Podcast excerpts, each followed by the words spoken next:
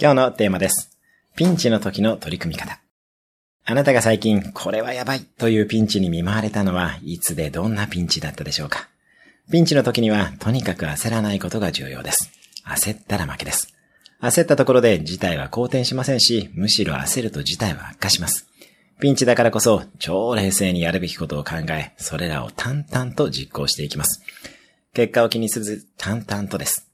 その上で、このピンチがどんなチャンスにつながっているかのアンテナを立てます。目の前のピンチに冷静に対処しつつ、高感度なアンテナで未来を見据え、そのピンチが生み出しているチャンスを感じ取っていきます。そうすると、ピンチはチャンスだと気づくこともできます。